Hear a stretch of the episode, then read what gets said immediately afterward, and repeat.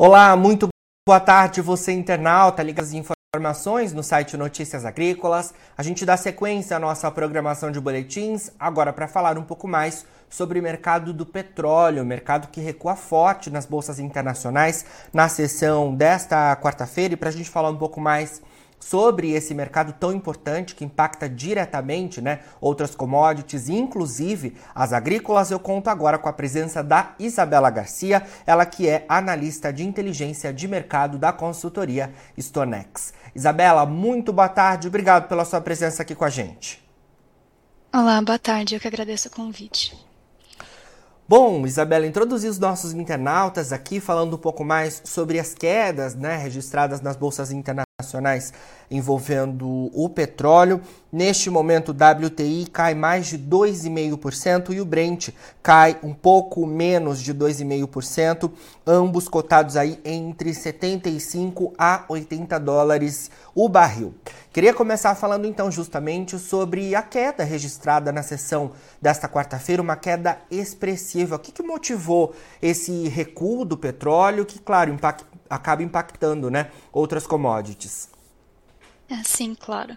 Hoje pela manhã, o petróleo já estava em baixa, refletindo os indicadores macroeconômicos menos positivos sobre a economia chinesa. Né?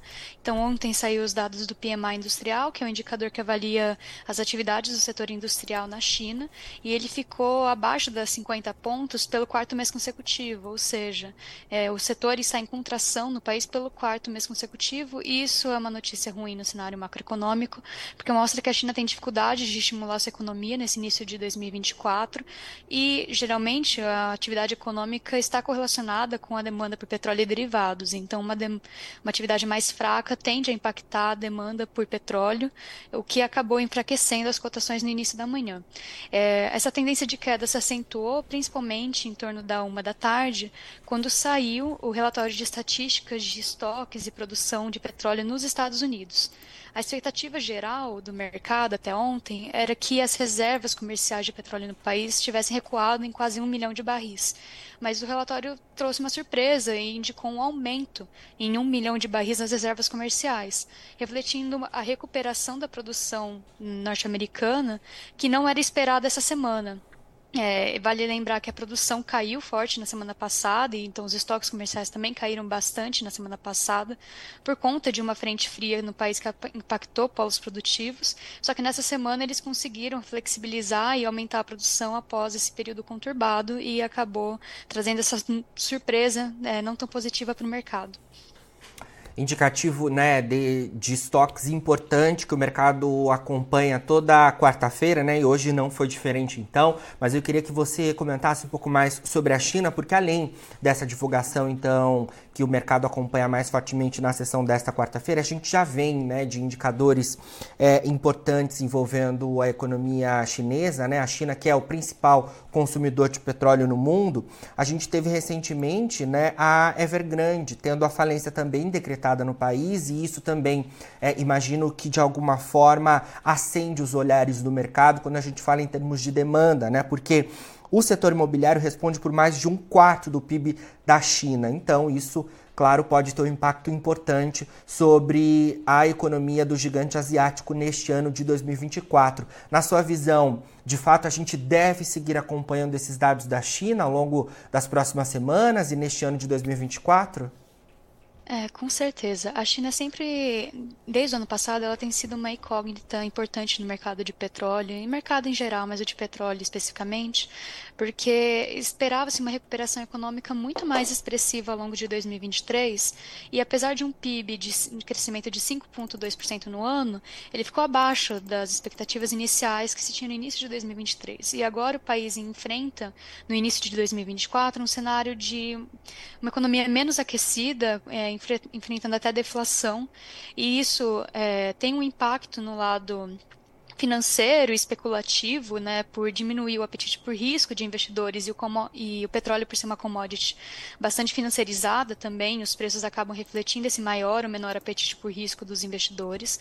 Mas no lado do mercado físico, né, de demanda efetiva de petróleo, é uma desaceleração em alguns setores que são mais intensivos em consumo de derivados, inclusive o setor imobiliário acaba refletindo mesmo é, em uma preocupação sobre quanto a demanda de petróleo no país poderá crescer ao longo de 2024. E, como você mencionou, a China é um dos maiores consumidores globais, então se ela tem um crescimento em desaceleração, né, ainda se registra um crescimento em 2024, mas menor do que em anos anteriores, isso tende a impactar a demanda global por petróleo ao longo do ano. Certo. Bom, Isabela, queria saber se a gente deve também acompanhar outros indicadores macroeconômicos, né? Porque, é, como você disse, o mercado do petróleo acompanha muito fortemente né, a, questão financeira.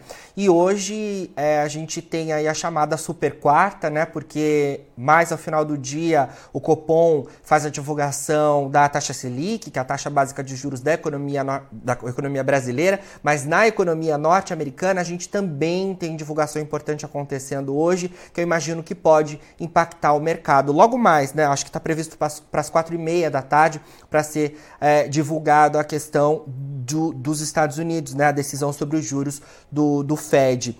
Como é que a gente pode acompanhar esse indicador também com impacto no mercado do petróleo? Isso também tem refletido na sessão desta quarta-feira? É, a atual expectativa é que o Fed, o Banco Central norte-americano, ele mantenha o atual patamar de juros, é, juros básicos, a taxa de juros da economia deles. O que o mercado vai olhar mais atentamente é o discurso de representantes da instituição para entender como o Banco Central tem lido os últimos dados da economia norte-americana. É, vale lembrar que nos últimos meses o Banco Central norte-americano ele elevou bastante as taxas de juros do país, que acabou influenciando a atividade econômica e tem um impacto sobre o nível de consumo consumo de petróleo, por exemplo. Então, se tem uma expectativa nesse início de ano de que o Fed, ao longo de 2024, é, comece a promover um corte da taxa básica de juros no país, frente a uma inflação controlada e um desempenho um desempenho positivo da economia, né? Então aquele soft landing, né, a expectativa de um controle da inflação sem impactos tão negativos sobre a economia é esperado, e isso poderia se refletir para um corte da taxa a partir de 2024, provavelmente nas próximas reuniões. Então, o que o mercado quer avaliar não é exatamente o resultado dessa reunião, e sim as previsões ou as falas dos representantes que podem dar um norte sobre as próximas e entender como que isso deve impactar o desempenho da economia dos Estados Unidos esse ano. Perfeito. Eu disse que a gente teria a divulgação às quatro e meia, mas de fato a divulgação sai às quatro, já saiu, né? E o Federal Reserve, o Fed, Banco Central dos Estados Unidos, manteve estáveis os juros e disse que é preciso uma maior confiança na des desaceleração da inflação antes de cortes, então, nos juros norte-americanos. Informação que foi divulgada agora às quatro da tarde, mais a coletiva né, de imprensa acontece às quatro e meia, que a gente deve ter mais detalhes então aí dessa decisão que saiu nesta quarta-feira, que a Isabela também já trouxe para a gente como é que o mercado pode acompanhar tudo isso, né? Então, informação importante das agências internacionais de que o Fed manteve a taxa de juros estáveis e disse que precisa de uma maior confiança na desaceleração da inflação nos Estados Unidos antes de cortes nessa taxa que ficou inalterada por enquanto. Bom, Isabela, queria também falar um pouco mais sobre questões que o mercado do petróleo já tem acompanhado há algum tempo, né? É, principalmente lá quando a gente teve início as tensões no Oriente Médio, a, a preocupação era até maior, né, de como esse cenário poderia impactar no mercado do óleo. Depois a gente foi assimilando esse cenário e havia né, preocupações quando o Irã né, ali teria um papel mais é, ativo nessas tensões, mas por enquanto me parece que o cenário está sendo monitorado e não é um fator que impacta é, expressivamente o mercado no momento. Na sua visão, esse cenário é nesse sentido ou a gente ainda deve estar atentos a, a essas movimentações que acontecem lá no Oriente Médio, nessa importante região produtora de petróleo no mundo? É, exato. É, como você mencionou, no ano passado, né, o início dessas tensões é, envolvendo o ataque em Israel em 7 de outubro chegou a movimentar os preços do petróleo para cima até que eles estabilizaram e recuaram. Em dezembro, os primeiros ataques dos Houthis no Mar Vermelho voltou a, a promover uma escalada dos preços do petróleo e no início de janeiro o mercado assimilou. O que a gente vê, vê no início dessa semana e no final da semana passada foi a escalada de tensões em outros pontos no Oriente Médio envolvendo grupos armados contra é, um contra o outro, alguns financiados pelo Irã contra os Estados Unidos. No domingo se teve um de um desses grupos na Jordânia, que causou fatalidades do lado norte-americano. E então o, que, o mercado até começa a precificar, é, começou a precificar os riscos que isso poderia refletir para uma evento para o balanço global da commodity, né? Então, a situação mais recente, envolvendo o último final de semana, é, é endereçada pelos Estados Unidos é, diretamente ao Irã. Então, eles acabam, por exemplo, o presidente Joe Biden deu um, uma entrevista no início da semana que condena esses ataques de milícias que são promovidas ou financiadas pelo Irã.